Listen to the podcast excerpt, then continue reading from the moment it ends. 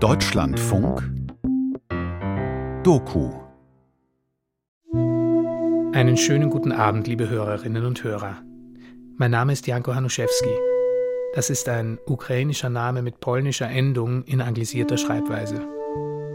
Gleich hören Sie mein Feature Karpatenblues, ein Stück, das ich 2011 geschrieben und für den Deutschlandfunk inszeniert habe. Heute vor einem Jahr hat Russlands Angriffskrieg gegen die Ukraine begonnen. In den Medien ist der Krieg an diesem Jahrestag besonders präsent. Auch wir wollen heute eine Geschichte erzählen aus diesem riesigen Land im Herzen Europas, mit dem viele erst nähere Bekanntschaft geschlossen haben, als Russland versuchte, es von der Landkarte zu wischen. Im Feature können wir Geschichten erzählen, die über eine aktuelle Berichterstattung hinausgehen. Mein Stück bietet Ihnen einen kleinen Einblick in ein dunkles Kapitel aus der Vorgeschichte des aktuellen Konflikts.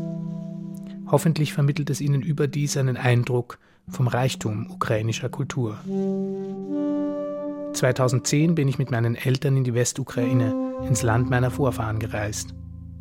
Überall stieß ich auf Zeugnisse aus dem Leben meines Urgroßvaters und habe viel von seinem kompromisslosen und mutigen Wirken erfahren. Als ukrainisch-katholischer Priester wehrte er sich vehement gegen die Politik der Russifizierung unter Stalin. Seine Söhne, mein Großvater und seine Brüder waren alle politisch im Widerstand gegen die Bolschewisten aktiv. Die Geschichte meiner Familie ist geprägt vom Kampf für eine freie Ukraine und von Religion, die als ukrainisch-katholisches Glaubensbekenntnis bis heute eine politische Dimension besitzt. Aber auch die Kehrseite dieses bedingungslosen Patriotismus hat das Leben meiner Familie im Exil und schließlich auch mein Leben geprägt. Was mich mit meinem Vater, meinem Großvater und meinem Urgroßvater bis heute verbindet, ist die Musik.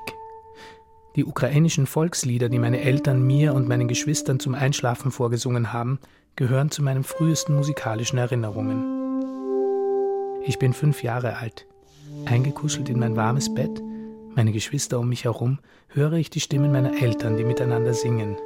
Mehrstimmig oder in Harmony, wie die Amerikaner sagen. Ein größeres Gefühl von Sicherheit kann ein Fünfjähriger nicht empfinden. Bis heute verbinde ich den Klang der ukrainischen Sprache mit einem Gefühl von Geborgenheit. Auf der Reise ins Land meiner Vorfahren bin ich diesen Liedern überall begegnet. Dieses Land um das mein Urgroßvater und seine Söhne gerungen haben, muss sich heute wieder gegen russische Aggression wehren, muss um seine bloße Existenz fürchten und kämpfen. Menschen, die singen, sind im Besitz ihrer Würde. Einem Menschen, der singt, kann man vieles antun, seine Würde kann man ihm nicht nehmen. Die Menschen in der Ukraine haben immer ihre Lieder gesungen. Meine Großeltern auf der Flucht vor Stalin und in der amerikanischen Diaspora, meine Urgroßeltern in der sowjetischen Strafkolonie in der Mongolei. Heute singen Menschen diese Lieder in zu Bunkern umfunktionierten U-Bahn-Stationen, in den Ruinen ausgebombter Städte. Sie singen, um ihren Kindern Trost zu spenden, ihnen Mut zu machen. Und vielleicht, um ihnen ein Gefühl von Sicherheit zu geben. Oft handeln die Lieder von der Sehnsucht nach einer Heimat, die unerreichbar fern ist. Allen Generationen meiner Familie war die Ukraine die längste Zeit ihres Lebens fern. Meinem deportierten Urgroßvater in Gefangenschaft, meinen Großeltern in Amerika, meinem Vater in Oberösterreich, wo zufällig die Frau lebte, in die er sich verliebte. Dort bin ich aufgewachsen, in einer kleinen Marktgemeinde wenige Kilometer vom Eisernen Vorhang entfernt, am östlichen Rand der westlichen Welt und so nahe an der Ukraine, wie es damals ging. Als heute vor einem Jahr die ersten Raketen in der Ukraine einschlugen, stand mein 70-jähriger Vater fassungslos vor dem Fernseher. Die Geschichte unserer Familie wiederholt sich gerade, sagte er ins Telefon zu mir. Ich möchte mir nicht anmaßen, an diesem Tag heute von einem Krieg zu erzählen, den ich nur von der Ferne beobachte. Das folgende Stück ist eine sehr persönliche Geschichte von drei Generationen einer ukrainisch-amerikanisch-österreichischen Familie. Aber vielleicht steckt in ihr etwas Exemplarisches für Europa im 20. Jahrhundert, einem Jahrhundert der Gewalt, das wir in Europa glaubten hinter uns gelassen zu haben, bis Putin beschloss, die Ukraine anzugreifen. Dieses Land, das der Welt ihre schönsten Lieder schenkt. Die Musik, die Sie gleich hören werden, stammt von meinen Eltern. Die Field Recordings singender Menschen auf Feldwegen, in Weinkellern und in Wohnzimmern sind auf meiner Reise in die Ukraine entstanden, die damals noch ein geeintes Land im Frieden war. Ich wünsche Ihnen gutes Hören. Ivanku, Ivanku, Kupi mirum Janku, Kupi mirum Janku. Die Hori Karpati, wo die Karpaten sind der Nebel durch die Bergtäler fließt. Dich, dich, o oh Heimat, liebe ich für ewig bis zum letzten Schmerz. Eine solche Liebe wird im Leben nie verwelken, sondern wird für immer im Herzen bewahrt bleiben. In die Karpaten, in die weiten Karpaten, fliege mein Lied. Fliege. Ich war noch nie in der Ukraine, dem Land, in dem mein Großvater und mein Urgroßvater geboren wurden. Ich wurde in Österreich geboren und habe einen amerikanischen Reisepass. Meine Gene sind zu 75 Prozent slawisch. Mein Familienname ist die anglisierte Schreibweise eines ukrainischen Namens polnischen Ursprungs. Polnisch? Der polnische Ursprung wurde von meiner patriotischen ukrainischen Verwandtschaft in Amerika immer bestritten. Meine kleine Tochter hat einen ukrainischen Vornamen und meinen Familiennamen. Sie ist Deutsche. Die amerikanische Staatsbürgerschaft kann sie nicht bekommen. Karpatenblues. Eine Spurensuche von Janko Hanuszewski. Am späten Nachmittag treffe ich meine Eltern am Keleti-Bahnhof in Budapest. Wir nehmen den Nachtzug nach Moskau. Unser Schlafwagen dürfte die Sowjetunion noch erlebt haben.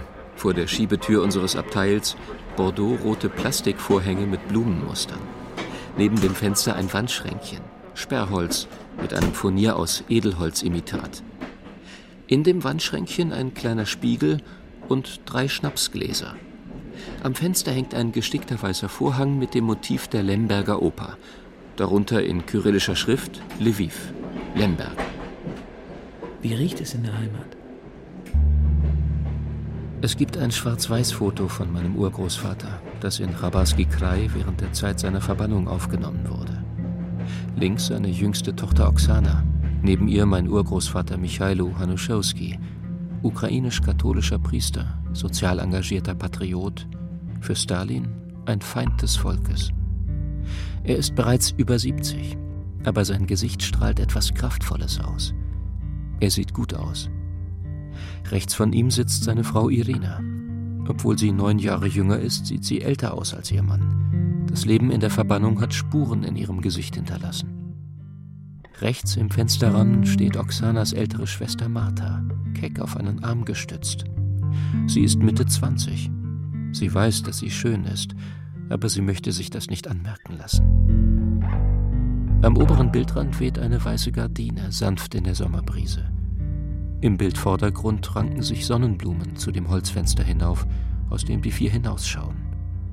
Die weit aufgerissenen Fensterflügel sind wie eine Einladung. Alles in diesem Foto verspricht Blüte, Zukunft, Hoffnung.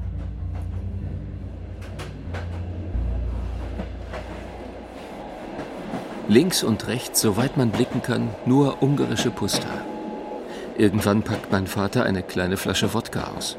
Ich werde von meinen Eltern darauf vorbereitet, dass wir in den nächsten zehn Tagen immer wieder in Situationen kommen werden, in denen größere Mengen dieses Getränks, das die Ukrainer Hurilka nennen, getrunken werden. Wenn man nur Wasser und Wodka trinkt, geht das gut, sagt mein Vater und lacht. Er lacht genauso wie sein Vater gelacht hat und wie ich lache. Angeblich hat schon mein Urgroßvater Michailo so gelacht. Redni Krai is in your system. It's in your blood. Die Gene, mein Lieber. Du entkommst dir nicht, der Heimat. Oh, Michailo, would you be my? Oh, Michailo, that's all they say about you true. You were the hero and their guiding light. Did you see shades of grey or was it all black and white? Oh, Michailo, your great grandson is singing the blues.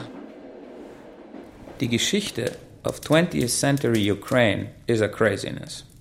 After Erster Weltkrieg and the total collapse of the Count K monarchie, Michailos Traum of a free Ukraine wird plötzlich wahr. He was so proud. Alle seine fünf Söhne waren politically active. Pitpilny dialnosti. Untergrundactivities, you know? Very patriotic. Immer diskutieren, Pläne schmieden and so on. Große Partisani. Irgendein Sohn war immer im Gefängnis. Michailo steht auf, bevor es hell wird. Er nimmt die Bibel von seinem Nachtkästchen und liest. Es gibt eine schwarze Katze, die morgens manchmal ihren hageren Körper am Fensterrahmen seiner Lemberger Studentenbude reibt und schnurrt. Früher hat er sie einfach ignoriert. An einem Sommermorgen ist sie durch das offene Fenster gesprungen. Seitdem macht Michailo morgens das Fenster einen Spalt weit auf, und wenn die Katze kommt, springt sie auf seine Brust und er liest ihr aus der Bibel vor. Dann sind die Polen gekommen. So Ukraine becomes part of Poland. Otec Michailo, God bless him, wird ein Abgeordneter im Parlament in Warschau. Dann kommen die Russen. So Ukraine becomes part of the Soviet Union.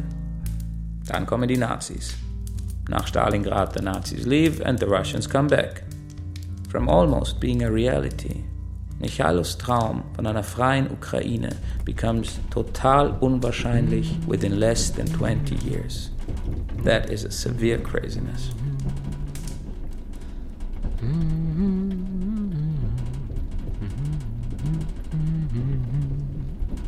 You are my guiding star, you keep me right on track.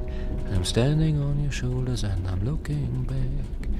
Oh, oh, Michaelo, I'm singing the Carpathen Blues. Mitten in der Nacht wache ich auf. Wir fahren durch eine vom Mond beschienene Landschaft. Bäume, Häuser, Zäune wirken wie lose hingeworfen. Mein Vater steht am Fenster. Hier in diesen Hügeln, sagt er, wurde meine Mutter geboren.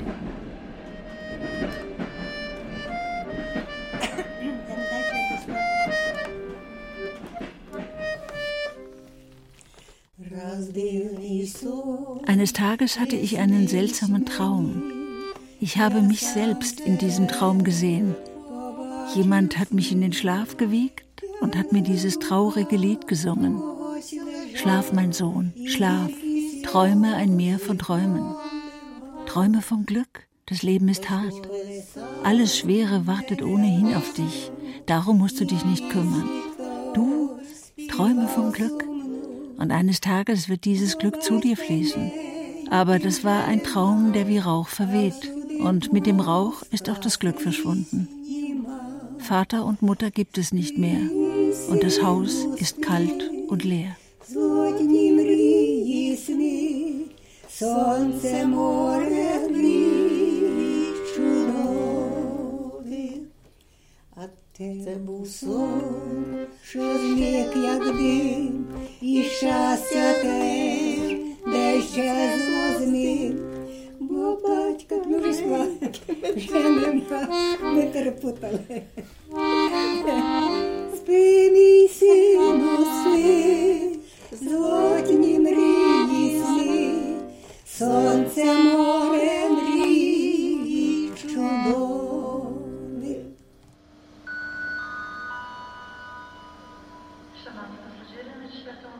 Nach 15 Stunden Zugfahrt kommen wir in Lemberg an. Wir werden von entfernten Verwandten abgeholt. Umarmungen, Küsse. Ich verstehe kein Wort. 25 Minuten später kommen wir in dem kleinen Dorf Suchowoli an. Ich steige aus dem Auto aus und betrete zum ersten Mal in meinem Leben ukrainischen Boden. Genau an dem Ort, an dem am 5. Dezember 1880 mein Urgroßvater Michailo Hanuschewski geboren wurde. Wie riecht es in der Heimat?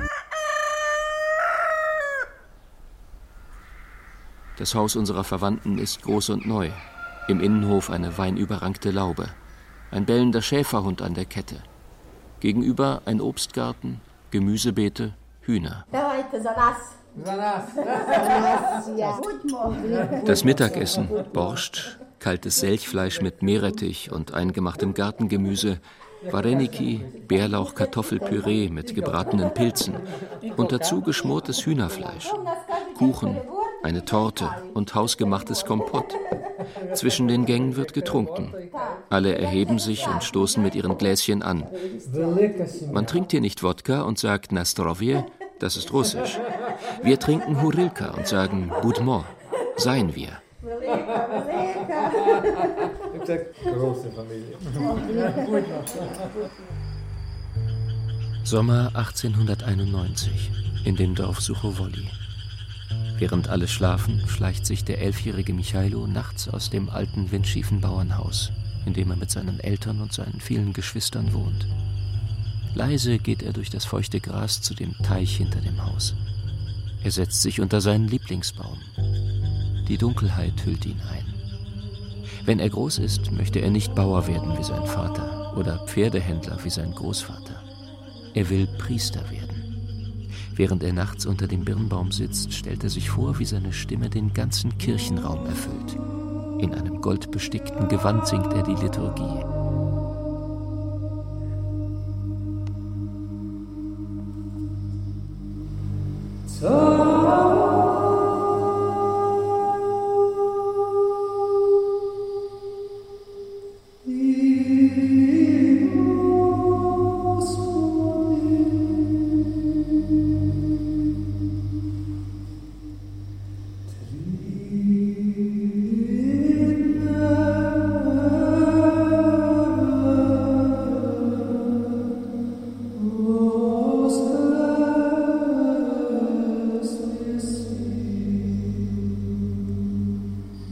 Michailo hätte Karriere machen können in the Ukrainian Catholic Church.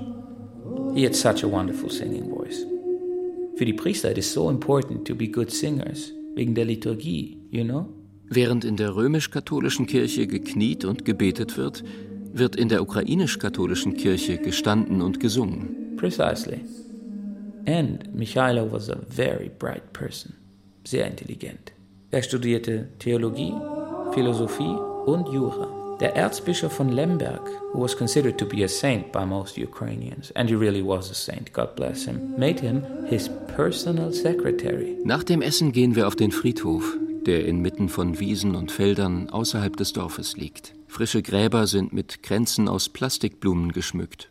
Alles wirkt bunt, hell und freundlich. Aber Michailo did not want to be a saint secretary. Er wollte ein Priester sein, am Lande, nahe an den Menschen einfach und bescheiden. Unsere Gastgeberin führt uns zum Grab ihres Großvaters. Er war ein Bruder meines Urgroßvaters Michailo.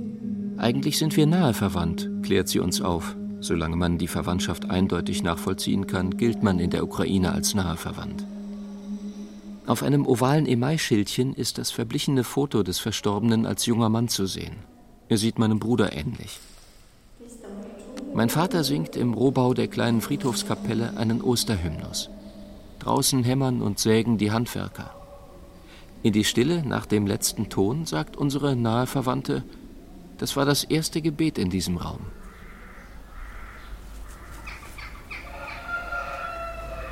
Besuch des Grundstücks, auf dem einst das Geburtshaus meines Urgroßvaters stand.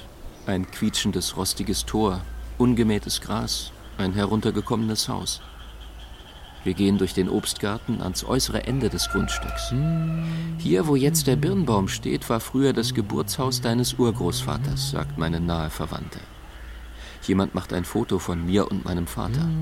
Wir stehen auf dem leeren Stück Wiese, auf dem Michailo geboren wurde. Auf der Wäscheleine flattern löchrige Putzlappen im Wind. Focus. What do you hear?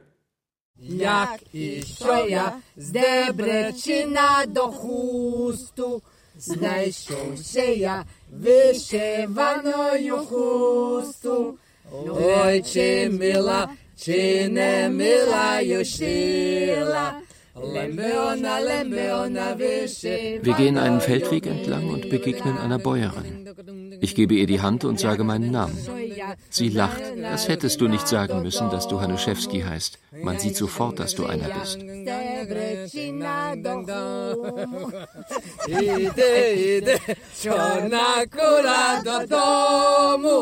Nie ne zawadzaj, nie zawadzaj po dorożi nikomu.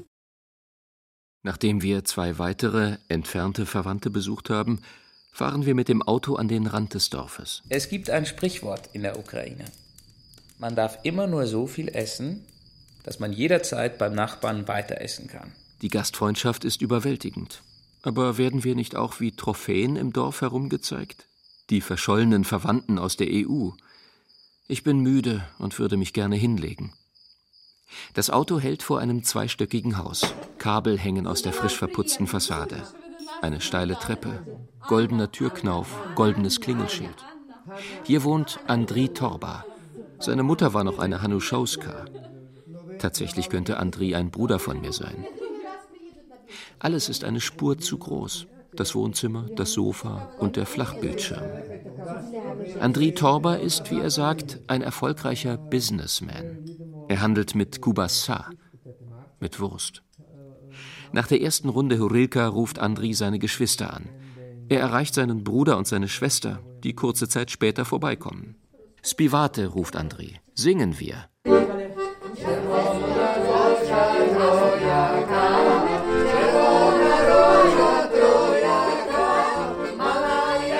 Ich kenne jedes Lied. Es sind genau dieselben Lieder, die meine Eltern uns früher beim Ins Bett bringen vorgesungen haben. Ich kenne sie auswendig. Es ist mein erster Tag in der Ukraine. Wo ich auch hinkomme, sehen mir wildfremde Menschen ähnlich. Und jeder singt die Lieder meiner Kindheit. Früher fand ich es manchmal ein bisschen merkwürdig, dass mein Vater immer, wenn mehr als drei Leute zusammensaßen, irgendwann vorgeschlagen hat, miteinander zu singen. Aber erst jetzt wird mir klar, was ich mein Leben lang für eine Eigenart meines Vaters gehalten habe. Das ist hier völlig normal. Ich sitze tief in die Ecke des Sofas gedrückt und werde kaum noch wahrgenommen. Ich spreche kein Wort Ukrainisch und begegne dem Land meiner Vorfahren gezwungenermaßen als stiller Beobachter.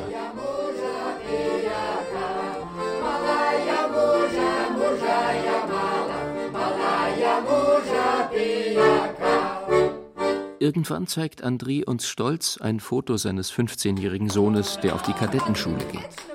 Der Junge trägt Uniform und steht in strammer Haltung.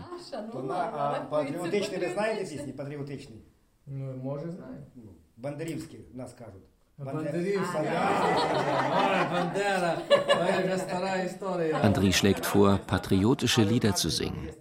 Mein Vater macht einen Scherz. Aber Andri und sein Bruder haben sich bereits erhoben und stimmen mit glasigem Blick ein patriotisches Lied an. Mein Vater verschließt den Blasebalg seiner Ziehharmonika und blickt zu Boden. Er singt nicht mit. Bestimmt sind ihm Lieder wie dieses als Jugendlicher in seinem ultranationalistischen Umfeld in den USA begegnet.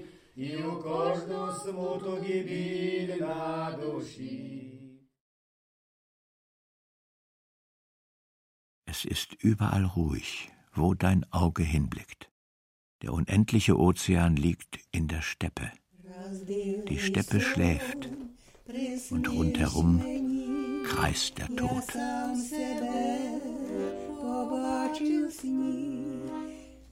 Ich habe Teta Oksana und Teta Martha, die beiden jüngsten Töchter meines Urgroßvaters, vor langer Zeit in den USA kennengelernt. Ich muss damals etwa zehn Jahre alt gewesen sein und kann mich nicht mehr an sie erinnern. Wenn ich an sie denke, sehe ich sie als hübsche junge Mädchen vor mir, so wie auf dem Schwarz-Weiß-Foto aus Rabarski Kraj. Heute sind sie 84 und 86 Jahre alt.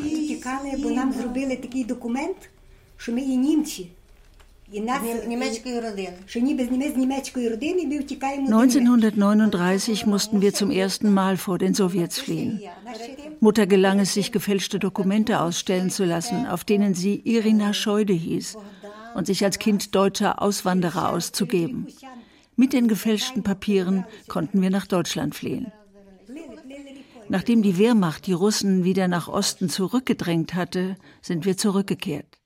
Aber bereits 1943 war klar, dass die Russen wiederkommen würden. Alle meine Brüder bereiteten erneut ihre Flucht vor. Mein Vater Michailo hat sich geweigert, noch einmal vorzugehen. Er sagte, ich habe schon einmal meine Gemeinde verlassen, das werde ich kein zweites Mal tun. Die Bolschewiki kamen und holten ihn ab. Sie wollten ihn zwingen, zum russisch-orthodoxen Glauben überzutreten. Er wurde drei Tage und drei Nächte festgehalten. Er war damals ein 70-jähriger Mann. Aber er ist standhaft geblieben. Sie hätten ihn auch töten können, aber sie haben seine Deportation beschlossen. Er durfte nach Hause und kurze Zeit später wurden wir ausgewiesen. Wenn du an die Ukraine denkst, what is the first thing that comes to your mind? Там, де я трань круто в'ється,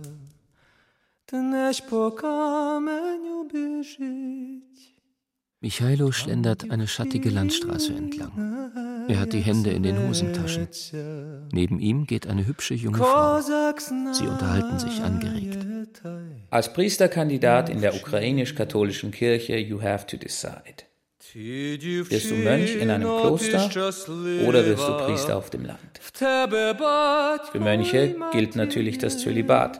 Als Priester darfst du heiraten. Du musst es nur vor der Priesterweihe tun. Er erzählt von seinen Plänen, die ukrainischen Bauern zu organisieren und von der Notwendigkeit, ihnen zur Bildung zu verhelfen und wird ganz lebhaft dabei.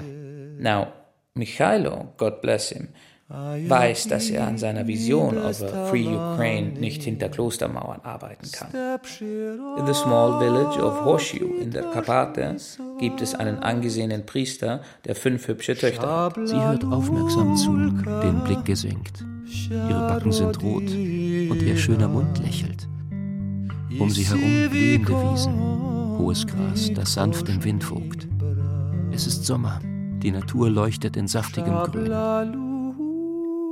und der junge Michailo verliebt sich in die hübsche Irena.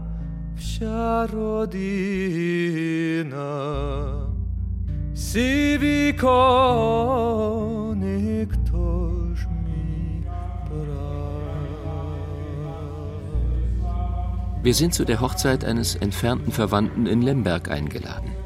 In der Kirche gibt es keine Bänke. Die Gemeinde steht unter der großen Kuppel und blickt auf die prachtvolle barocke Ikonostase, vor der der Priester die Hochzeitsliturgie singt. Wenn wir beten, singen wir. Danach geht die Feier weiter in einem Lemberger Brauereikeller. Beim Essen sitzt mir ein etwa 60-jähriger Ukrainer mit kurz geschnittenem weißen Haar gegenüber. Er trägt ein huzulisches Trachtenhemd und spricht Deutsch. Er unterhält sich lange mit meinem Vater. Als wir nachts um eins aufbrechen, wird gerade der dritte Hauptgang serviert. Im Auto erzählt mir mein Vater, der Arzt habe ihm von einer 60 Jahre alten Tonbandaufnahme erzählt, die er von meinem Urgroßvater Michailo besäße. Er hat ihm seine Visitenkarte gegeben und darauf bestanden, dass wir ihn besuchen. Du entkommst ihr nicht, der Heimat.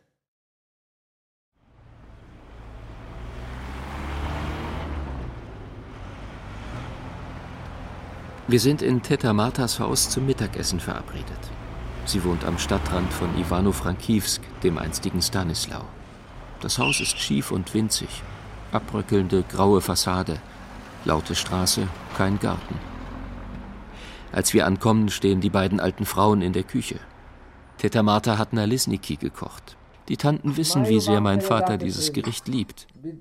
60 Jahre sind vergangen, seit jemand das Foto vor dem Fenster in Chabarski Kraj gemacht hat. Die Tanten haben mich das letzte Mal gesehen, als ich zehn war. Natürlich wundern sie sich jetzt, wie groß ich geworden bin. Teta Marta ist zierlich und klein. Vor einem Jahr ist ihr Mann gestorben. Teta Oksana ist noch kleiner als ihre Schwester, hat kurze graue Haare und eine kugelrunde Figur. Wenn sie lacht, muss man automatisch mitlachen. Obwohl ich kein Wort mit ihnen sprechen kann, habe ich das Gefühl, dass wir uns schon ewig kennen. Eigentlich sind sie noch genauso hübsch wie auf dem Foto.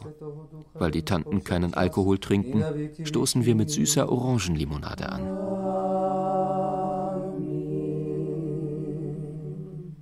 Смачного! Смачного. Я мушу забрати букет. Нас вивозили 10, нас пільнували 10 вояків. um 5 Uhr früh kamen sie mit den Hunden. Sie sagten, ihr habt zwei Stunden Zeit, eure Sachen zu packen. Beim Rausgehen berührte Oksana mit der Hand das alte tschechische Klavier. Ich sagte zu ihr, Oksana, komm, spiel etwas. Und Oksana spielte. Es ist überall ruhig, wo dein Auge hinblickt. Der unendliche Ozean liegt in der Steppe. Die Steppe schläft und rundherum kreist der Tod. In einer Baracke sitzt ein halbverhungerter Ausgewiesener und sagt, Sonjo, Sonjo, ich sehe deine schwarzen Augen in meinem Traum. Mein Herz kann sie nicht vergessen. Komm zu mir, Sonjo, Sonjo, und erleichtere meinen Schmerz, damit ich hier nicht erfriere.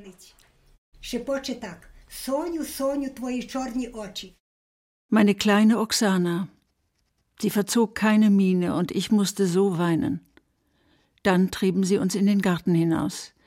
Wir mussten zusehen, wie sie unsere Hühner schlachteten. Irgendwann kam ein Offizier und erklärte, dass mein Vater ein Feind des Volkes sei und dass wir deshalb in den östlichsten Bezirk der Sowjetunion nach Chabarski Krai ausgewiesen würden, 20 Kilometer von der chinesischen Grenze entfernt.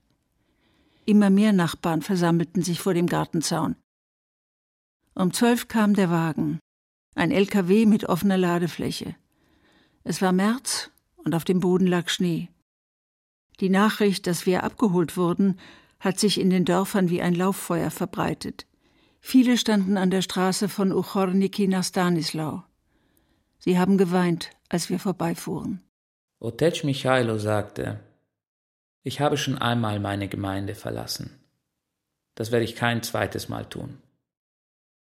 Im Herbst 1944 entschließt sich der junge Medizinstudent Taras Hanuschewski zur Flucht.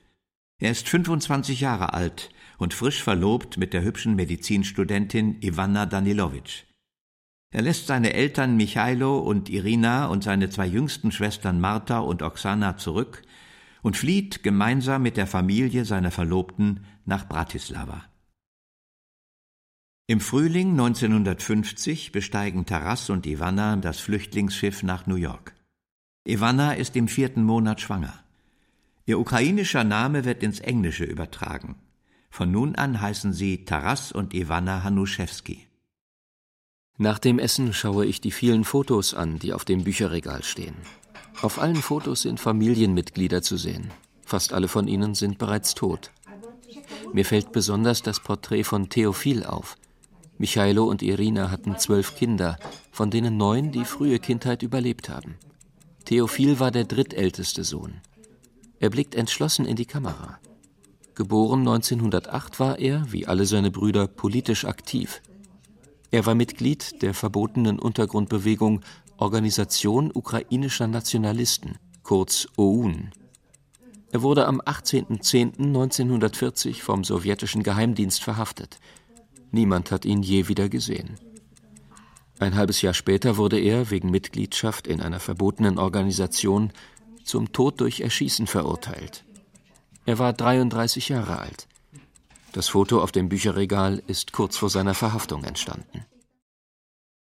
Am 3. Februar 1951 wurde in New Haven, Connecticut, Taras und Ivannas Sohn Bogdan geboren.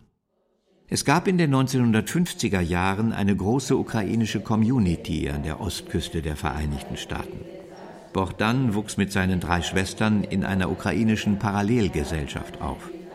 Taras trug während der Arbeit modische Anzüge aber zu Hause war alles mit huzulischen Stickereien dekoriert. Man wohnte in einem typischen Mittelklasse-Suburb, hatte ein stattliches Haus mit Garten und fuhr, wie alle anderen auch, einen großen, nagelneuen Wagen. Bochdan spielte mit den Nachbarkindern vor dem Haus Basketball, aber im Haus durfte er nur Ukrainisch sprechen. Im Wohnzimmer der Hanuschewskis hingen naive, idealisierte Malereien vom Landleben in den Karpaten. Das war das Bild, das Taras und Ivanna ihren Kindern von ihrer Heimat vermittelten. Bohdan verbrachte die Sommerferien im ukrainischen Pfadfinderlager. Sonntags nach der Kirche kochte die Mutter Nalisniki, Vareniki und Borscht. Bohdan war, wie er selbst sagt, ein Fremder in einem fremden Land. Ich habe einen amerikanischen Reisepass. Mein Familienname ist die anglisierte Schreibweise eines ukrainischen Namens polnischen Ursprungs. Polnisch? Neben dem Foto von Theophil steht ein Foto von seinem jüngeren Bruder Taras, meinem Großvater. Er ist auf dem Foto bereits über 70 und sitzt in einem Lesesessel neben dem offenen Kamin in seinem Haus in Providence, Rhode Island. Ich war 18, als ich ihn zum letzten Mal gesehen habe. Ich war in North Providence auf Besuch. Mein Großvater unternahm viel mit mir. Wir machten Ausflüge ans Meer und aßen in einer kleinen Bude am Strand frischen Lobster. Oder wir fuhren in riesige Shopping-Malls, wo er mir Adidas-Klamotten kaufte.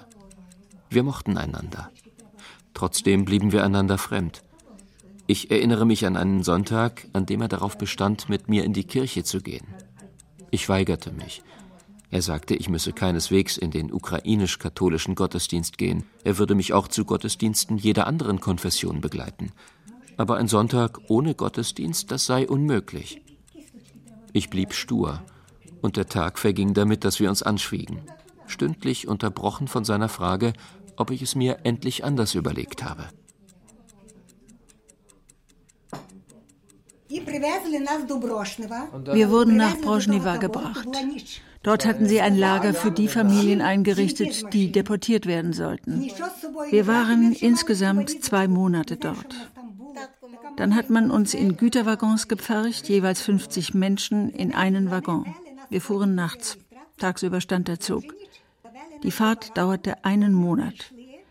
Während dieser Zeit durften wir kein einziges Mal aussteigen. Wenn jemand starb, wurde der Leichnam einfach aus dem Zug geworfen. Dann waren wir da. Insgesamt etwa tausend Menschen. Ein Offizier hat uns gesagt, ihr werdet nie wieder in die Heimat zurückkehren. Sollte jemand versuchen zu fliehen, wird er mit 25 Jahren Gefängnis bestraft. Ihr müsst hier unterschreiben, dass ihr das zur Kenntnis genommen habt. Als die Leute das hörten, schrien sie auf und weinten. Der Offizier sagte zu meinem Vater Mach was, sprich mit deinen Leuten, sie müssen das unterschreiben. Otec Michailo, der für viele dieser Menschen eine bekannte und angesehene Person war, stellte sich auf eine Treppe und sagte Liebe Landsleute, uns hat niemand gefragt, ob wir herkommen wollen oder nicht. Jetzt fragt uns auch niemand, ob wir unterschreiben wollen oder nicht. Lasst uns unterschreiben, denn eines wissen wir. Es gibt in dieser Welt nichts, das ewig bleibt. Und dann ist der Erste hingegangen und hat unterschrieben. Und zwei alte Leute, die die Nachricht gehört haben, sind zum nächsten Baum gegangen und haben sich erhängt. In Chabarski Krai war nicht genug Platz, um tausend Vertriebene unterzubringen. Also haben die Soldaten die Schweine auf die Wiese getrieben und wir mussten im Stall wohnen. Andere Familien wurden in Scheunen, Kuh- oder Pferdeställen untergebracht. Mein Vater musste den ganzen Tag mit bloßen Händen Nägel aus alten Holzkisten ziehen, die die Soldaten nur für diesen Zweck in die Kisten geschlagen hatten. Dafür bekam er ein paar Kopeken als Lohn. Irgendwann bekamen wir ein Zimmer zugewiesen. Das Zimmer war klein und hatte nur ein einziges Fenster, von dem man im Winter das Eis kratzen musste. Im Sommer wuchsen wunderschöne Sonnenblumen davor.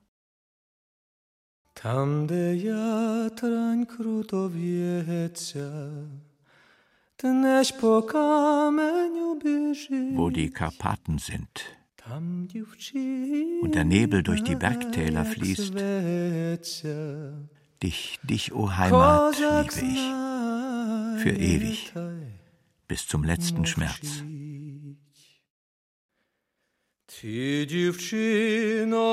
Hoch auf einem Hügel thront die Kirche von Dora.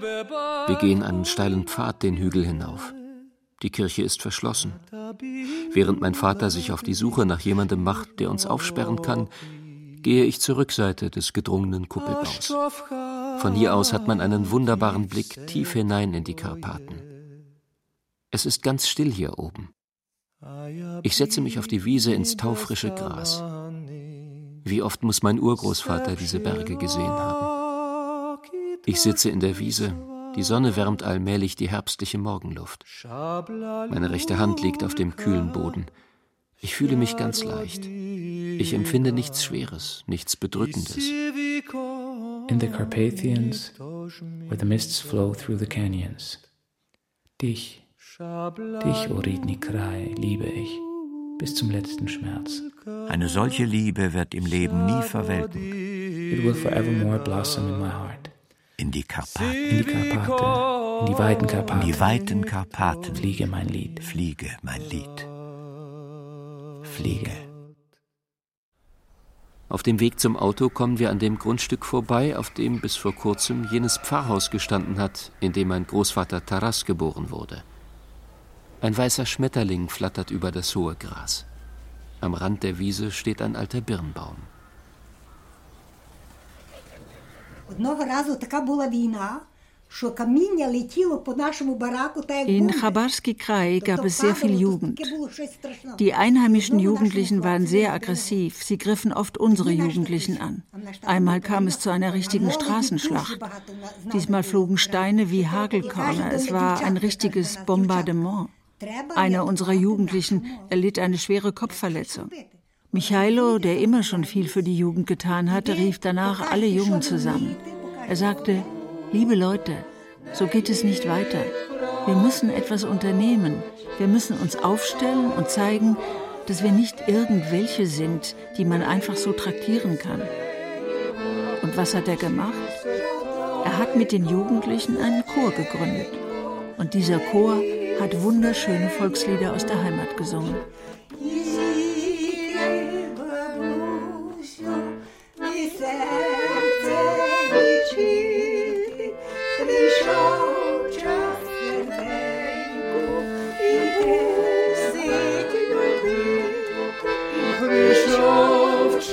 серденько, ти мусиш любити. О. Щось ті бабці тягнуть, тягнуть і голос рече. Ну, я коли співаю, я співаю тільки хіба і в церкві на службі бачу. А так Богдан, добре, що ви приїхали, і поки ми живемо, приїжджайте до нас. Так, от sagt, het is goed dat je gekomen bent, zo zolang we leven, komt Бо ви нам такі, ви нам рідні, такі рідні, всі. Je bent Що zo je- nahe. Найрідніші, найрідніші. Ich schwimme in tiefem, dunklen Wasser. Es ist Nacht. Der Ozean liegt in der Steppe. Die Steppe liegt im Berchtesgadener Land. Die Silhouetten der Berge spiegeln sich im Wasser. Wenn sich das Wasser kräuselt, glitzern die Sterne. Vor mir schwimmt Michailo. Er dreht sich immer wieder nach mir um. Irgendwann fange ich an, ihm Fragen zu stellen. Warum bist du damals nicht mit deinen Söhnen geflohen? Warum hast du die Zukunft deiner Töchter geopfert für deinen Idealismus? Ihr hättet alle zusammen ein neues Leben in Amerika aufbauen können. Glaubst du nicht, dass deine Söhne in Amerika ein schlechtes Gewissen hatten, weil sie geflohen sind, während du in Sibirien Nägel aus dem Holz ziehen musstest? Aber ihre Entscheidung zu fliehen war doch eine Entscheidung für das Leben. Wofür hast du dich entschieden, als du dich geweigert hast mitzukommen? Du warst für deine Söhne ein ferner Held, ein Märtyrer. Aber dein Idealismus wurde in der Diaspora deiner Söhne zum engstirnigen Nationalismus. Hast du darüber einmal nachgedacht? Während ich so vor mich hin schimpfe, lächelt mir mein Urgroßvater hinter seiner dicken Brille zu und schweigt. Im Februar 1962 erhalten Taras und Ivana in North Providence die Nachricht vom Tod Michailos. Als der elfjährige Bohdan vom Tod seines Großvaters erfährt, den er nie kennengelernt hat, sperrt er sich ins Badezimmer ein und stellt sich vor den großen Spiegel. Er schaut fest entschlossen aus seinen brombeerschwarzen Augen in den Spiegel und sagt, jetzt werde ich an seine Stelle treten. Von diesem Zeitpunkt an steht für ihn fest, dass er Priester werden und sein ganzes Leben lang der ukrainisch-katholischen Kirche dienen will. Seine Highschool-Jahre kamen. Er hatte erste Liebschaften mit ukrainischen und mit amerikanischen Mädchen. Sein Entschluss stand fest. Nach der Highschool studierte er Theologie am Providence College. Den zweiten Studienabschnitt machte er in Rom. Je weiter er von zu Hause weg war, desto stärker wurde sein Wunsch, der engen Welt seiner Eltern zu entfliehen.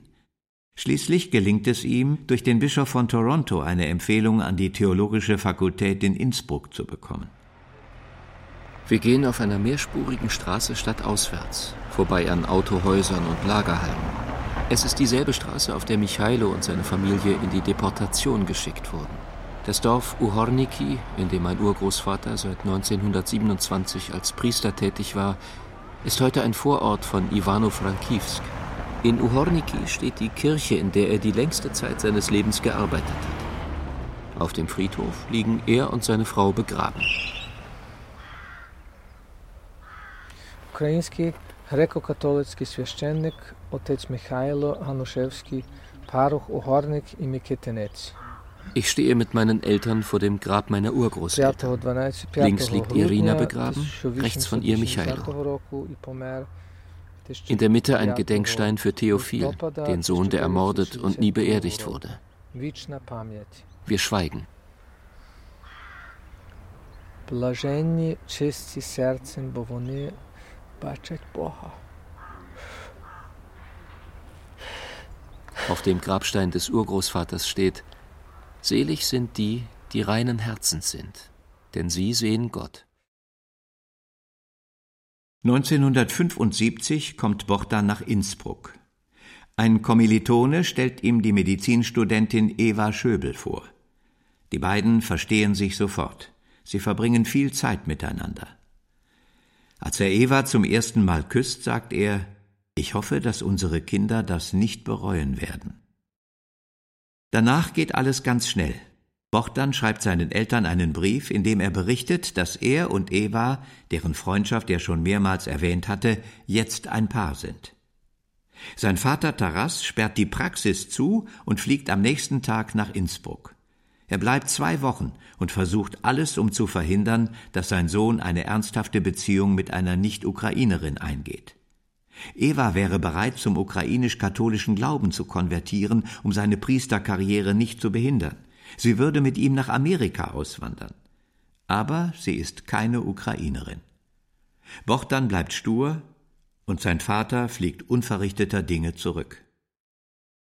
Am darauffolgenden Sonntag wird das junge Paar während des Gottesdienstes von der Kanzel herab gebeten, nicht mehr an den Gottesdiensten der ukrainisch-katholischen Kirche in Innsbruck teilzunehmen. Eva fährt zu ihren Eltern. Bochdan, der seine Priesterambitionen noch nicht aufgegeben hat, flieht nach Rom. Er ist enttäuscht, gekränkt und aufgewühlt. Er will Abstand gewinnen und sich sammeln aber der Ruf seiner von den Eltern nicht gebilligten Liaison mit einer Nicht-Ukrainerin ist ihm bereits vorausgeeilt. Auch in Rom stößt er jetzt auf verschlossene Türen. Er findet in keiner der ukrainisch-katholischen Einrichtungen Unterkunft. Seine alten Freunde aus dem Priesterseminar wollen nichts mehr mit ihm zu tun haben. Die enge Welt, der er entfliehen wollte, hat ihn wieder eingeholt. Zurück in Innsbruck wird er gebeten, aus dem theologischen Studentenheim auszuziehen. Bochdan packt seine Koffer und fährt zu Evas Eltern. Er heiratet Eva am 9. Oktober 1976 in Gallneukirchen bei Linz. Am nächsten Tag schickt er seinen Eltern ein Telegramm. Die nächsten 14 Jahre kehrt er nicht nach Amerika zurück. Oh, Michailo, What did they do to you? Oh, oh, Michaelo, they were wrong and the truth was with you. You believed in God and knew very well their political systems were all bound to fail, but, oh, oh, Michaelo, was Jesus of Nazareth a Ukrainian too?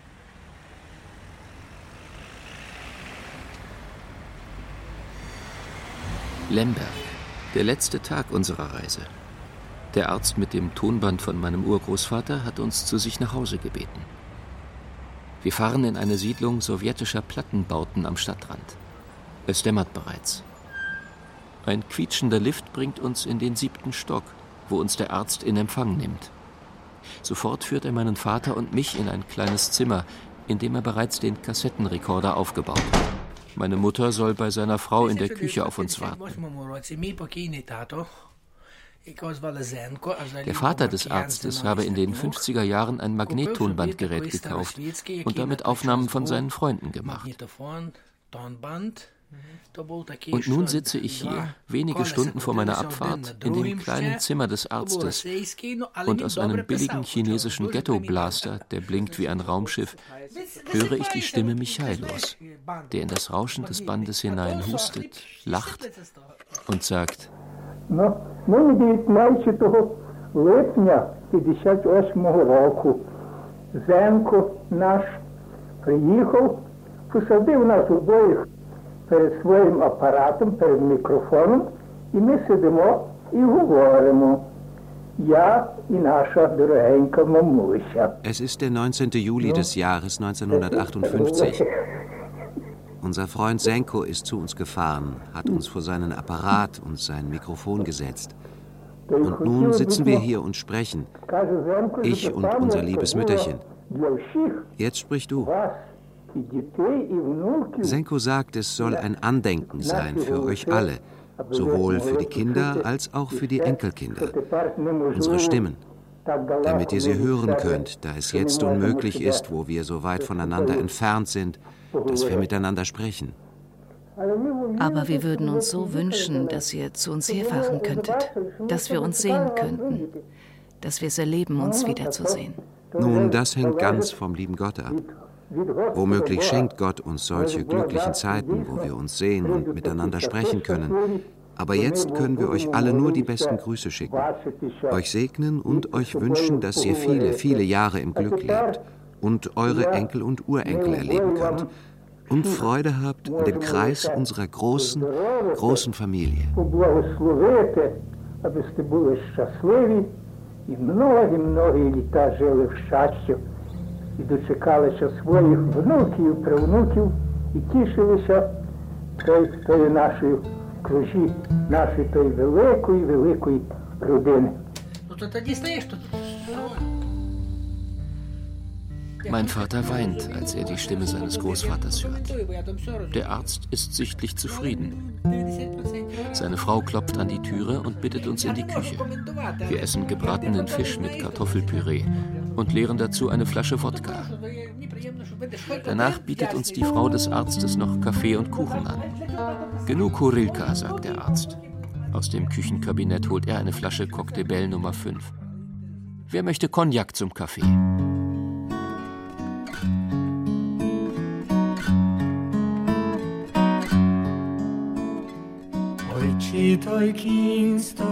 Der Chor, den mein Urgroßvater in Chabarski Krai mit den Jugendlichen gegründet hat, nimmt irgendwann an einem regionalen Gesangswettbewerb teil und gewinnt den ersten Preis.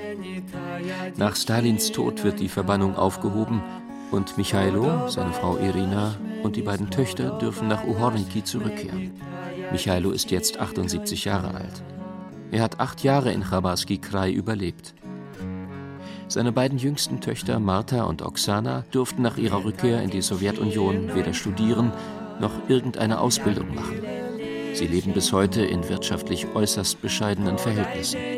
Taras worked for the rest of his life im Our Lady of Fatima Krankenhaus in North Providence. Dort starb er 1998 auf derselben Station, auf der er als junger Arzt seinen Turnus gemacht hatte. Seine Frau Ivana lebt noch heute in dem Haus, in dem Bochdan seine Kindheit verbracht hat. Das Haus riecht noch genauso wie damals. Und an den Wänden hängen immer noch die alten Bilder vom idyllischen Landleben in der Karpate. Mein Vater Bochdan ist kein Priester geworden. Seinen vier Kindern bringt er die ukrainische Sprache nicht bei. Das Einzige, was er aus der Tradition seiner Eltern bewahrt, sind die Volkslieder, die er gemeinsam mit meiner Mutter, mir und meinen Geschwistern als Gute-Nacht-Lieder vorgesungen hat. Bochdan hat die schöne Stimme seines Großvaters Michailo geerbt und er liebt es, die Musik Osteuropas zu singen.